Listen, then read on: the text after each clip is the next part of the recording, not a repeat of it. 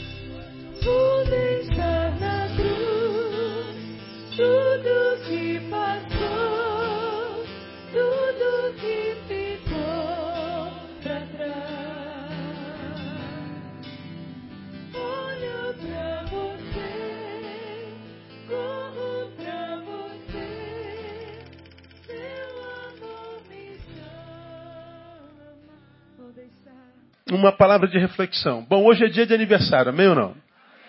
Quem já fez aniversário esse ano? Deixa eu ver aqui. A grande maioria. Quem ainda não fez? Tem aqui ainda? Medo. Vai fazer. Em nome de Jesus vai ser uma bênção, né? E, e vai ser o melhor aniversário da sua vida. Em nome de Jesus. Recebe aí, amém ou não? Pois é, quando você faz aniversário, o que, que você espera receber no seu aniversário? Hã? Presente. Primeira coisa, tem gente que nem dorme de aniversário pra, pra- e fica olhando pro telefone. Quem vai ser o primeiro a ligar? Se ninguém liga, ele entra em depressão, cara. Morre. Porque no dia do nosso aniversário a gente quer ser lembrado. Nós é, queremos ser o centro das atenções. Tem gente que começa no mês do aniversário a contagem regressiva. Falta 30 dias, 29, 28, 3, 2. Triste se Jesus voltar né, naquele dia. Tá, mas seria melhor ainda, não é? Então as pessoas ficam ansiosas para que chegue o dia do seu aniversário. E no dia do seu aniversário, nós ficamos ansiosos por receber presente. Hoje é aniversário de Jesus. Eu brinquei com o André no início do culto, para a gente ia começar o culto cantando parabéns, né?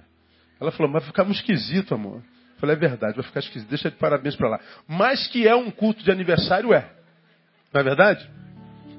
E durante é, essa semana, mais especificamente de ontem para hoje, fiquei pensando o que, que Jesus gostaria de receber de presente de nós. Vamos imaginar que nós estejamos numa festa, Jesus esteja aqui entre nós, cumprimentou todo mundo, convidou a gente para a festa. E imaginemos na cabeça dele o que, que ele gostaria de receber de presente. Aí pensando e pedindo a Deus uma palavra de reflexão para essa noite, ah, o Espírito Santo de Deus me leva lá em João capítulo 11. Abre a tua Bíblia João capítulo 11. Uma, uma reflexãozinha rápida para a gente sepultar os ossos, como dizem por aí.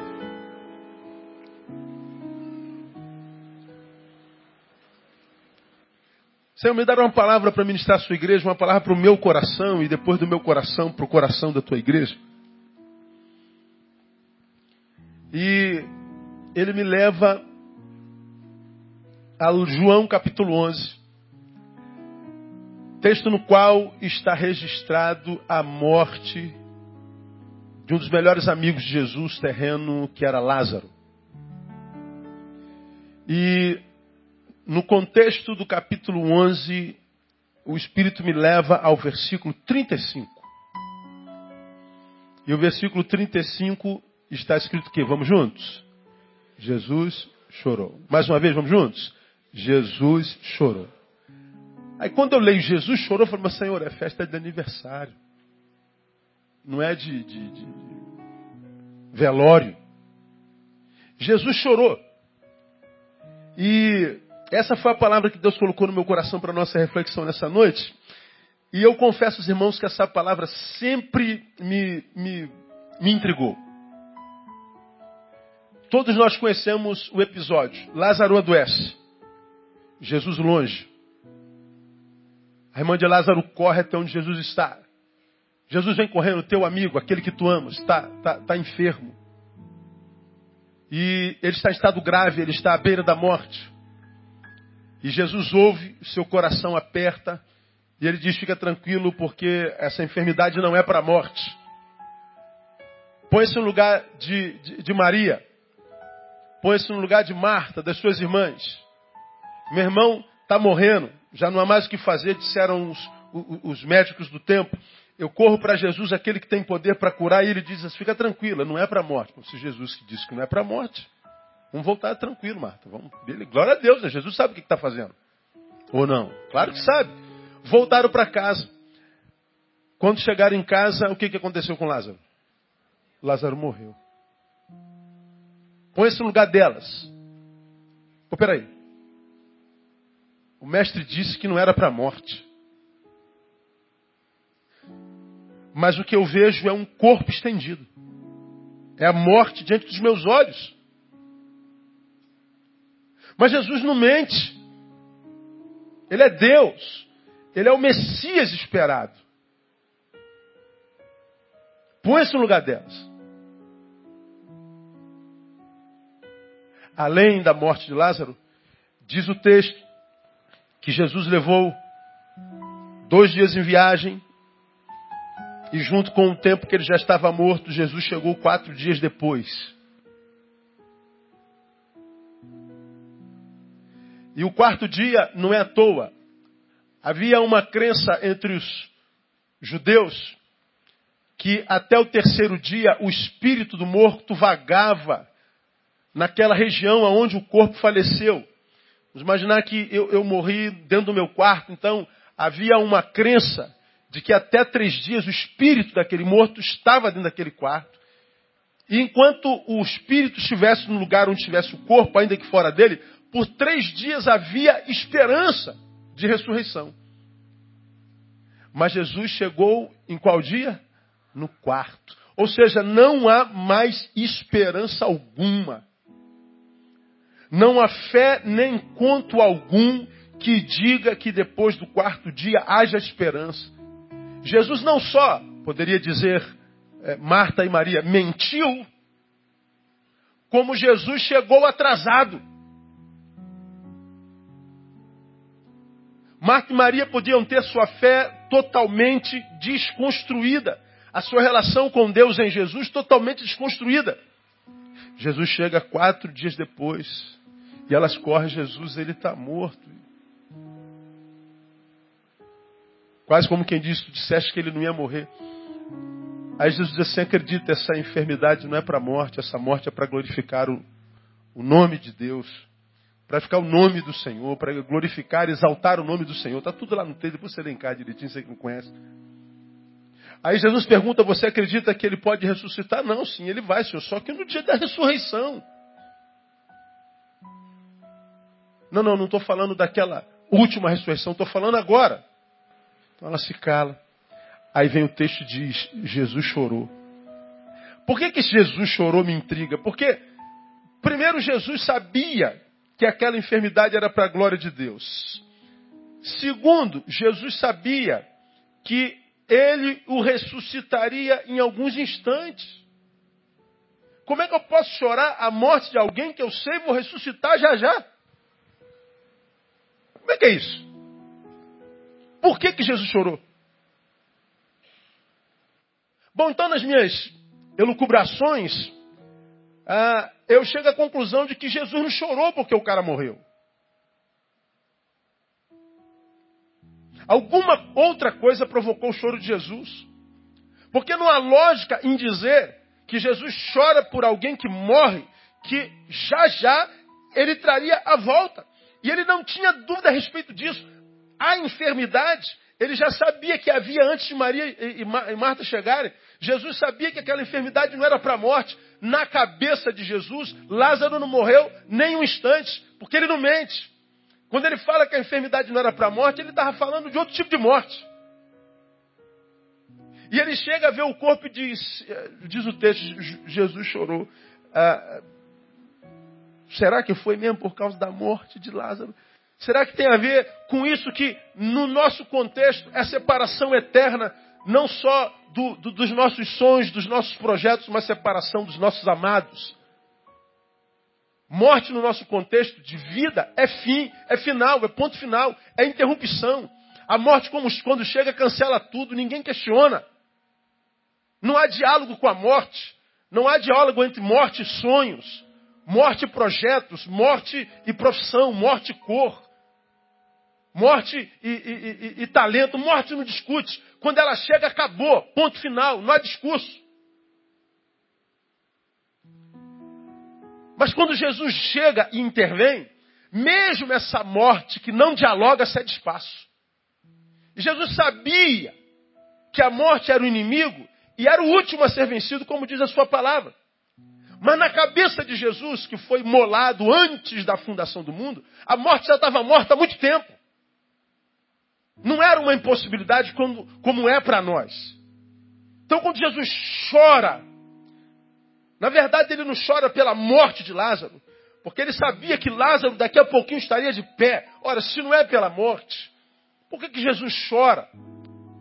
Quero pensar com vocês sobre isso bem rapidinho. Por que, que é, é, ele chora uma vez que ele sabe que Jesus voltaria já já? Primeiro, Jesus chora porque para ele a vida é feita de momentos. Para Jesus, a vida não tem a ver com longos anos, a vida não tem a ver com meses, a vida não tem a ver com semanas, dias ou dia, nem horas. A vida tem a ver com o momento. A única coisa que Jesus reconhece como vida é exatamente isso que a gente chama de agora. Então, quando Jesus chora a Lázaro, do que, que ele está chorando? Jesus não está chorando né? a, a saída definitiva da vida em Lázaro, mas ele chora o desperdício temporário dessa mesma vida. Jesus, quando olha para Lázaro, não chora porque ele foi separado totalmente da vida. Jesus chora porque ele sabe que a vida é feita de momentos. E por um breve momento, quatro dias, Lázaro foi separado dela. Jesus não chora a separação eterna. Jesus chora o desperdício momentâneo. Irmão, como essa palavra mexeu comigo?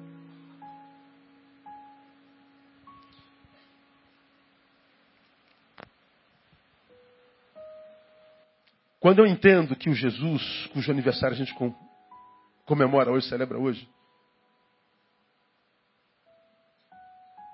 chora o desperdício de momentos. E quando a gente, se de fato vive para a glória do seu nome, entende isso. O que sobrou para mim quando preparava essa palavra era: tem misericórdia de mim, Senhor. Porque se tu choras por cada momento desperdiçado, como possivelmente nós fazemos a Jesus chorar o tempo inteiro? Você está entendendo o que eu estou dizendo, amém?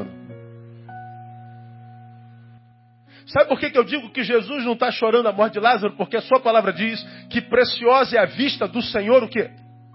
A morte dos seus santos. Jesus não chora a morte porque a morte era, era reunião com a sua origem, com Deus. A morte é o caminho de volta para casa. Jesus chora o desperdício do momento.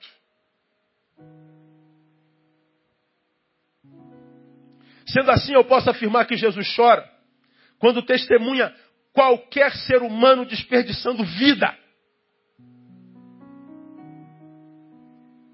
Jesus chora quando vê qualquer um de nós, seus filhos ou criaturas, vivos, de posse da coisa mais preciosa que existe, não dando a ela o devido valor e desperdiçando-a de forma mesquinha, medíocre. Jesus chora toda vez que testemunha um ser humano desperdiçando vida. Por quê? Porque não é a morte definitiva que inviabiliza a vida na cabeça de Jesus são as mortes temporárias. São os pequenos espaços de vida não vivida. São, são, são pequenos momentos de vida desperdiçado por falta de visão e de valor sobre esta mesma vida. Jesus sabe que quando nós estamos nele no caminho, nós já temos um destino, temos pregado sobre isso aqui. Ele diz: Eu sou o caminho. Se nós estamos no caminho que Ele mesmo, o destino já não interessa mais porque a gente já sabe onde vai dar. Mas uma vez que eu já sei onde é que eu vou dar porque eu estou no caminho, o que Jesus sofre em mim e chora é quando no caminho eu abro mão de momentos, e abrir mão de momentos é abrir mão de vida. E ele diz que o, o que inviabiliza a vida não é essa morte definitiva que nos separa de tudo ou de todos, mas são as mortes temporárias. E morte temporária para Jesus são momentos desperdiçados com projetos nos quais ele não pode ser abençoado e pelos quais ele não passa e aos quais ele não abençoa.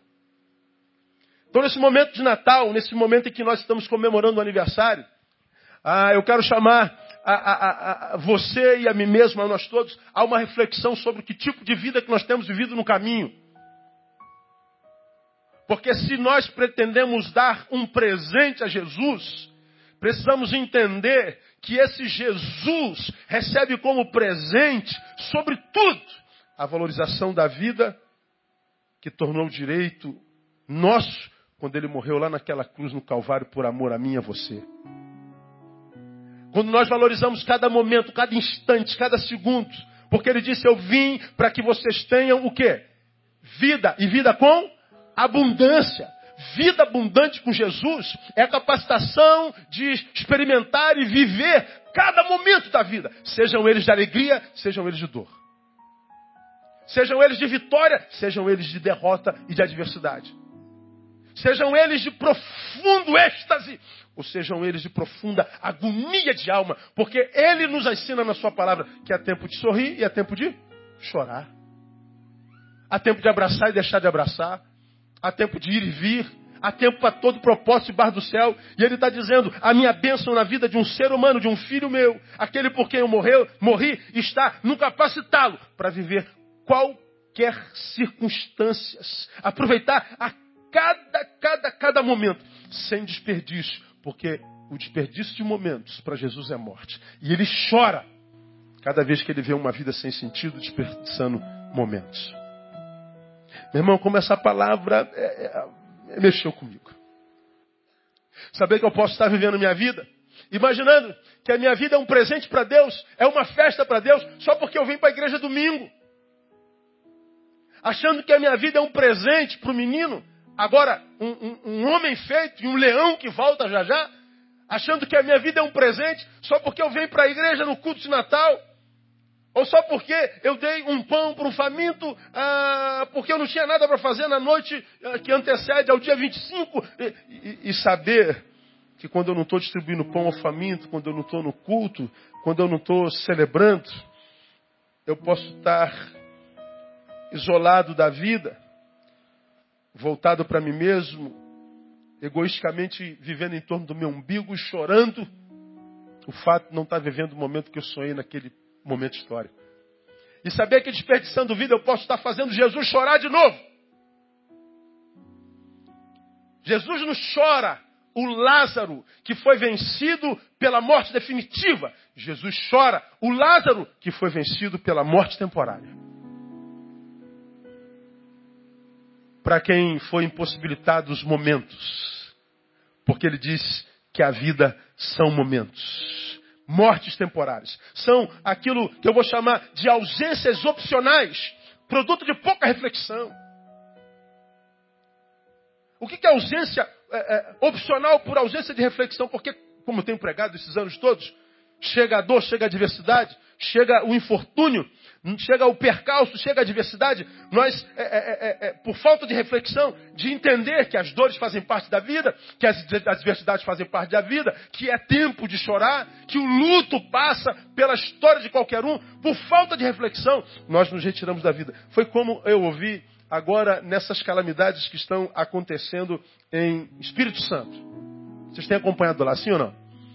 Calamidade. A NASA disse que nunca, em tempo algum, num lugar ao mesmo tempo, choveu tanto como choveu agora no Espírito Santo. A NASA nunca choveu tanto num lugar na Terra como choveu no Espírito Santo esses dias. Portanto, o Rio de Janeiro não conheceu as chuvas que caíram no Espírito Santo. E olha que nós já vimos calamidades aqui.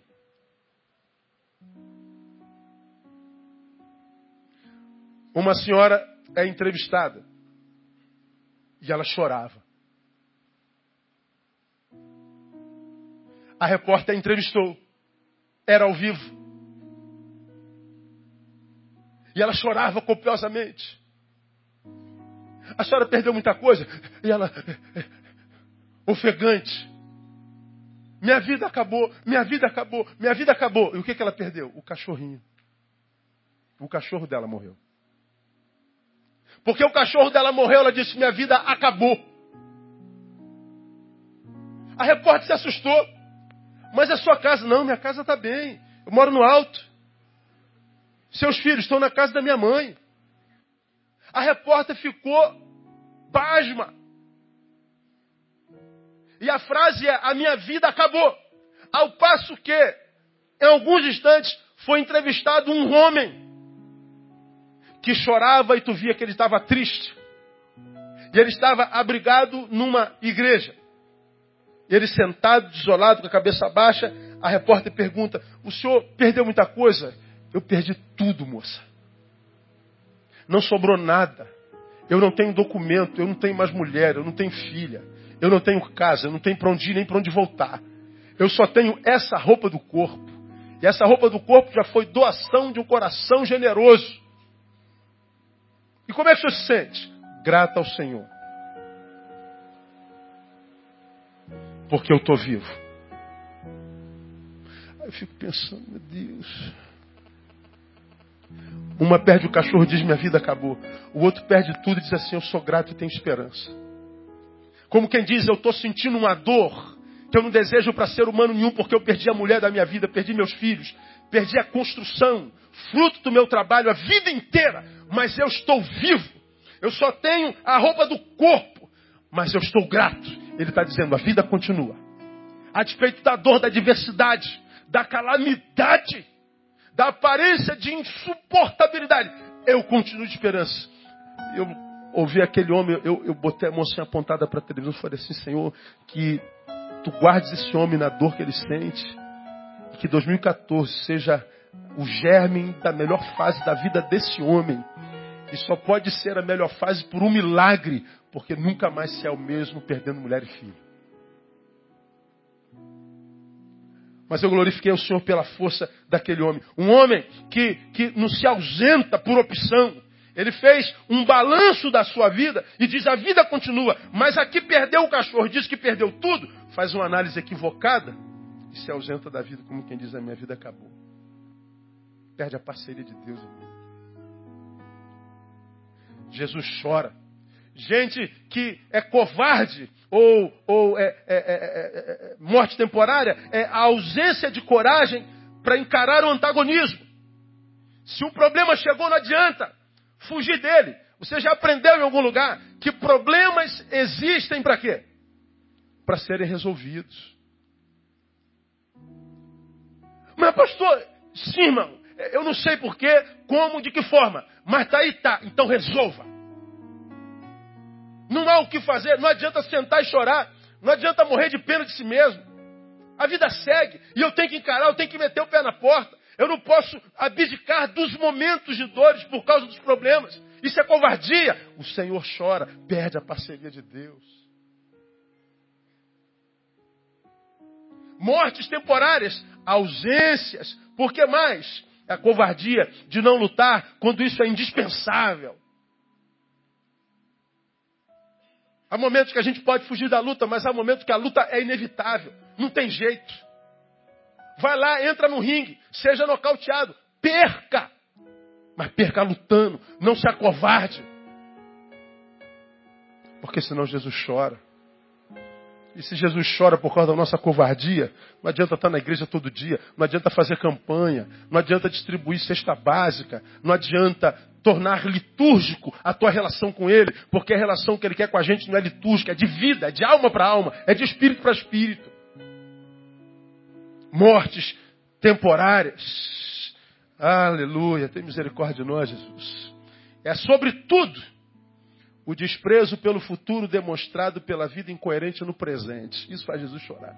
Jesus, quando cria a gente, diz assim: ó, eis que eu sei os planos que eu tenho para vós. Eu não sei se você sabe. Aliás, eu sei que você sabe.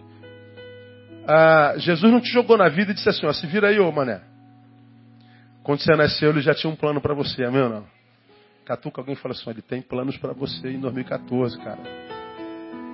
Quem recebe essa palavra, diga eu recebo essa palavra. Tu não é filho de chocadeira não, rapaz. Tu é filho do Espírito Santo, tu é filho de Deus. Tu foi gerado na palavra pelo Espírito. A vida é obra das mãos de Deus. Isso é milagre. E ele está dizendo, eis que eu sei os planos que eu tenho para vós um plano de, de, de paz, não de mal, para vos dar uma esperança. Ele tem planos grandes para nós. Ele tem projeto para nós. Ele não nos criou e nos abandonou à própria sorte. Ele tem plano para nós. Agora, muitas vezes nós vivemos uma vida, um presente tão incoerente, que nós impossibilitamos que o plano seja cumprido no futuro da nossa vida. Sabemos que o futuro é filho do presente, o presente é a semente do futuro. Teremos um futuro à proporção do que nós semeamos hoje. E às vezes vivemos vida tão incoerente, tão sem sentido, que nós impedimos a Deus de cumprir seus planos na nossa vida. Quando ele vê que nós desperdiçando presentes com incoerência, como eu digo sempre, sendo que nós não somos, indo onde nós não fomos chamados a ir, desenvolvendo o que ele não nos deu a mão para realizar. Nós estamos sendo incoerentes. Jesus chora, perdemos a parceria de Deus. Jesus, portanto, não chora a morte de Lázaro, porque ele interviria. Ele chora a impossibilidade da vida em Lázaro. Porque vida para Jesus são momentos. E eu queria que você gravasse isso que eu vou te dizer. A alma de todos nós é construída como um mosaico de momentos. Um mosaico de momentos e, e, e experiências ímpares, únicas. Eu diria até irrevivíveis. Essa palavra é, é neológica, ela não existe. Então, como é que a minha alma é construída? Como é que a alma do homem é construída? Ela é construída por momentos. Momentos. O que eu fiz aqui agora, o que eu fiz aqui depois, o que eu fiz aqui ali, é, é, é construído assim, como um mosaico. O mosaico você sabe o que é, né? É, são, são artes que a gente constrói, por exemplo, sobre essa mesa com pedacinhos de, de azulejo. Algumas são, são bonitas, fazem o desenho com cada pedacinho, como um quebra-cabeça, que se tirar um está incompleto. E ele vai assim construindo a nossa alma. Nossa alma é como um mosaico que vai sendo construído por pedacinhos de momentos, por pedacinhos de experiências únicas, irrepetíveis, irrevivíveis. Portanto, se nós queremos uma alma na qual o Espírito Santo tenha prazer de estar e agir, eu tenho que construir uma alma, uma vez que ela é construída por momentos, com momentos cheios de reflexão, de sabedoria, discernimento e entendimento. Porque senão você se transforma num conjunto e num mosaico incompreensível. Incompreensível, impossível de se entender. Você é um, um, um monte de cacos que foram jogados dentro de você e deu nisso que deu, que nem você sabe o que é. São experiências negativas, mortais, furtivas, que vão roubando você de você, vai roubando a gente da gente, e vai colocando outra coisa no lugar, e nós nos transformamos num, num depósito de entulhos relacionais extremamente doentios. E a vida se nos foge e a gente não sabe por quê. Porque ela é feita de momentos. Portanto, eu não tenho que sonhar só com o futuro. Eu tenho que sonhar com aqui e estritamente agora. Porque disso depende a minha vida inteira. Você está entendendo essa palavra, amém ou não, amado? Momentos momentos. Para Jesus a vida é feita de momentos. Para a gente terminar, por que, que Jesus chora a morte de Lázaro? Porque é feita de momentos. E esses foram é, impedidos a eles. Mas por que mais Jesus chora? Porque para Jesus, morte, portanto, não é impossibilidade de acordar. Morte é impossibilidade de ir e vir. Quando Jesus diz assim, é, essa enfermidade não é para a morte. Oh, peraí, ele morreu. É, porque morte para Jesus não é impossibilidade de acordar. Na cabeça de Marta e Maria, morte é impossibilidade de acordar. Jesus mentiu? Não, não. É, é que a visão de morte dele é diferente da sua, Marta. Maria é diferente. Para Jesus, morte é impossibilidade de ir e vir. E Jesus sabia que Lázaro não estaria impedido de ir e vir a vida inteira. Ele voltaria e a possibilidade de ir e vir retornaria. E aconteceu. Agora, olha que coisa tremenda, irmão. No caso de Lázaro, o que o impedia no momento era a morte. Mas, percebam, ao intervir na questão da morte, Jesus não entende que a sua missão estava cumprida. Lázaro, sai para fora. Ele vem. Bom, então acabou a missão de Jesus? Não, não, não acabou. Porque para Jesus a morte não é impossibilidade, impossibilidade de acordar. É impossibilidade de ir e vir. A questão da morte, na visão de Marta, que é a impossibilidade de acordar, foi resolvida, mas em Jesus não. Jesus dá uma segunda ordem. Me digam vocês que ordem foi essa que Jesus deu? Desatai-o e deixai-o ir. Porque quando o morto ia para o túmulo, uma pedra era posta, mas o corpo era envolto em ataduras. Ele era preso como uma múmia. E ele era então colocado no seu túmulo. Lázaro vem, Lázaro acorda. O problema da morte, que impossibilita o acordar, foi resolvido. Mas Lázaro saiu amarrado. Ele está dizendo: uma pessoa não está viva só porque acorda todo dia. A pessoa não está viva porque voltou a respirar. A pessoa só está viva quando ela está completamente desamarrada, restaurada em si, a possibilidade de ir e vir com as próprias pernas e com a própria consciência. Desatai-o. Desamarrem. Deixem-o ir. Porque eu acredito que quando Jesus ressuscita, ele entende que a, a obra não está completa. Tem que tirar as amarras. Tem que tirar o que impossibilita a possibilidade total. Tem que tirar o que impede a corrida tem que tirar o que o impede de ser completamente. Desatai. Mas ele ainda diz mais: deixai-o ir. Você imagina você vendo seu irmão morto durante tanto tempo.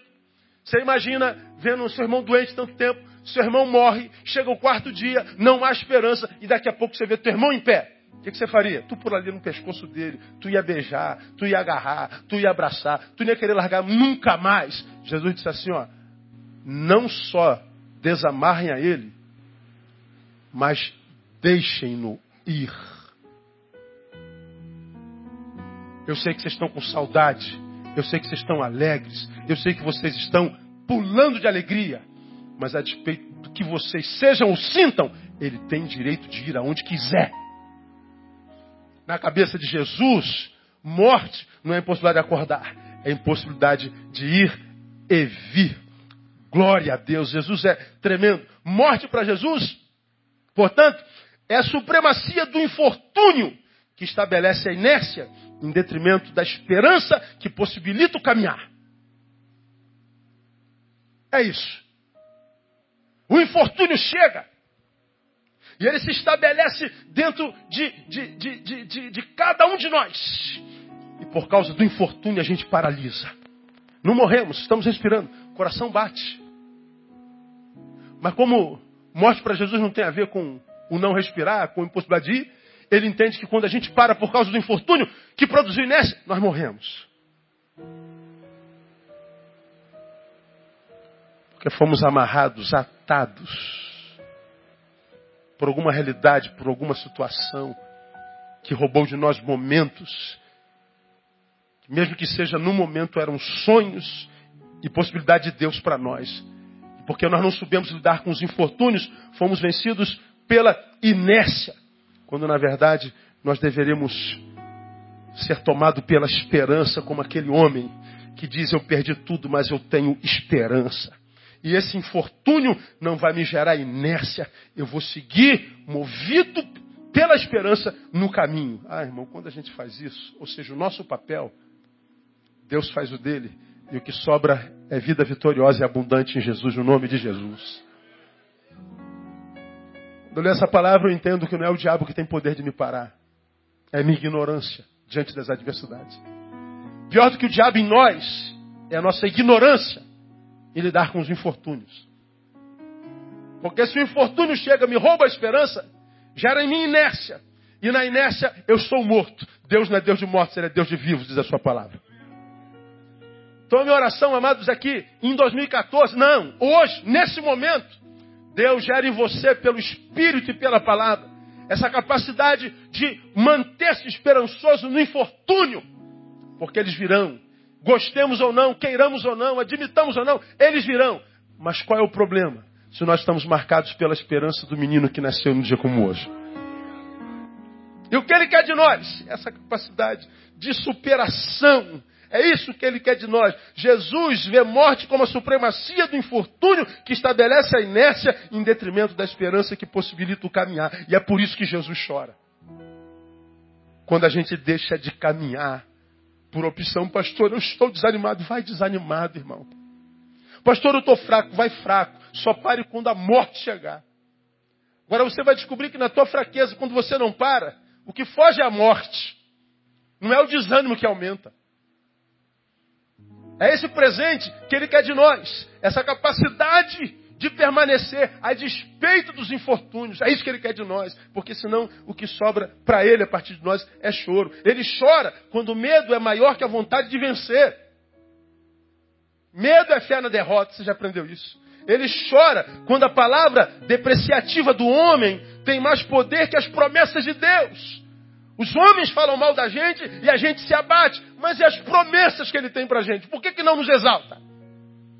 Por que, que vale mais uma crítica do que uma palavra de vitória?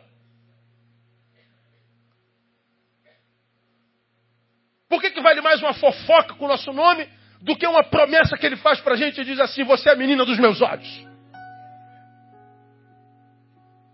Por que, que o que dói na gente é dizer você é um fracassado, você não vai dar em nada? Quando ele diz assim, meu filho, você pode todas as coisas porque eu te fortaleço.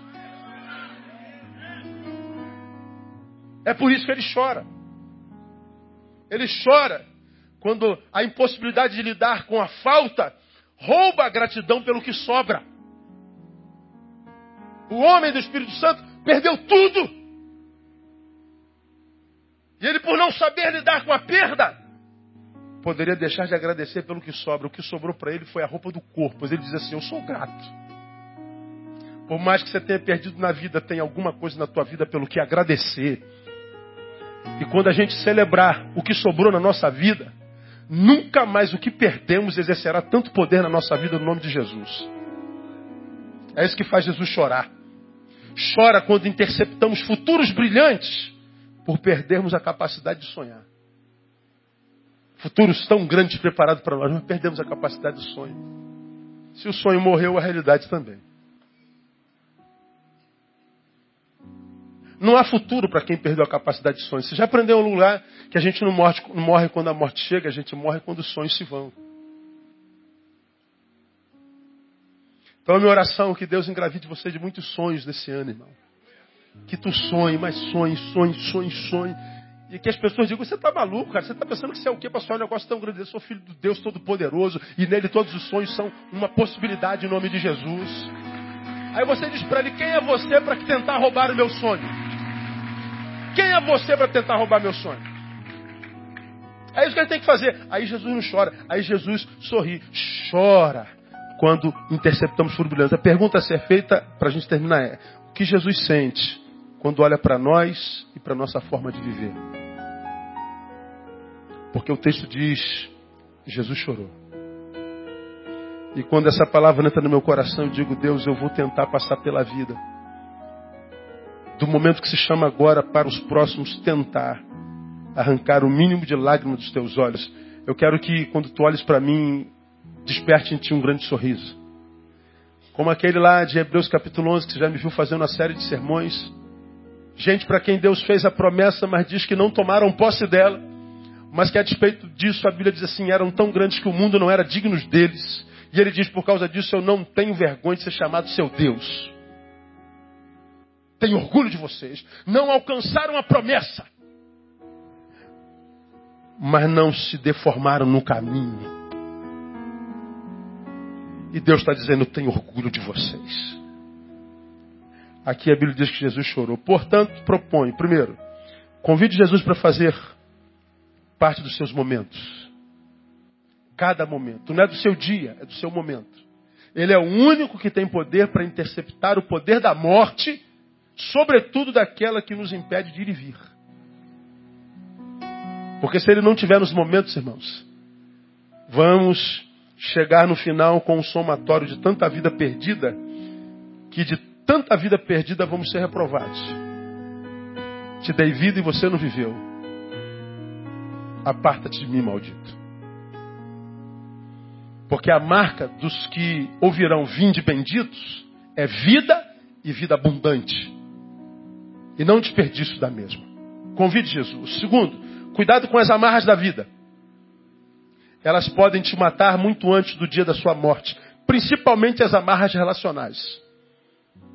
Porque na minha concepção, as amarras que mais amarram vidas hoje são as amarras que a gente pode chamar de semelhantes. Pessoas por falta de amor próprio se amarram em gente que não merece nem desatar as alpacas da sua sandália e do seu tênis. Antes era antes só do que mal acompanhado, hoje, por falta de amor próprio, antes mal acompanhado do que só. Gente que não conheceu vida porque desperdiçou momentos, não tem amor próprio, se dá a qualquer um. Recebe a reprovação do Senhor. Cuidado com as amarras da vida. Por último, nunca, em hipótese alguma, abra mão do sonho a ressurreição do Lázaro, pasme, deveu-se à esperança, ao sonho de Maria. Maria, você crê que ele pode ressuscitar? Claro que eu creio. E está lá Lázaro de pé. Toda a realidade é produto de um sonho. Como o poeta já disse, já preguei aqui mil vezes, nem todo sonho se torna realidade, mas não há realidade que não tenha nascido de um sonho. Que o Senhor nos dê não realidades lindas, mas sonhos desafiadores. E que Deus nos dê a graça de aproveitarmos cada momento sem desperdiçar qualquer um. Porque sendo assim, Ele não vai chorar mais por causa de nós. Pelo contrário, Ele vai olhar para nós e vai se alegrar. Ele vai ter prazer em nós. E quando Ele tem prazer em nós, Ele tem prazer em nos abençoar e nos ajudar a chegar no nosso destino. Não o que nós planejamos, mas o que Ele planejou para nós. E você sabe muito bem que o lugar mais seguro da terra é o centro da vontade de Deus. Que Ele te dê a graça de viver no centro da sua vontade. Em nome de Jesus. A Ele a honra, a glória e o louvor pelos séculos dos séculos. Aleluia. Vamos ficar em pé.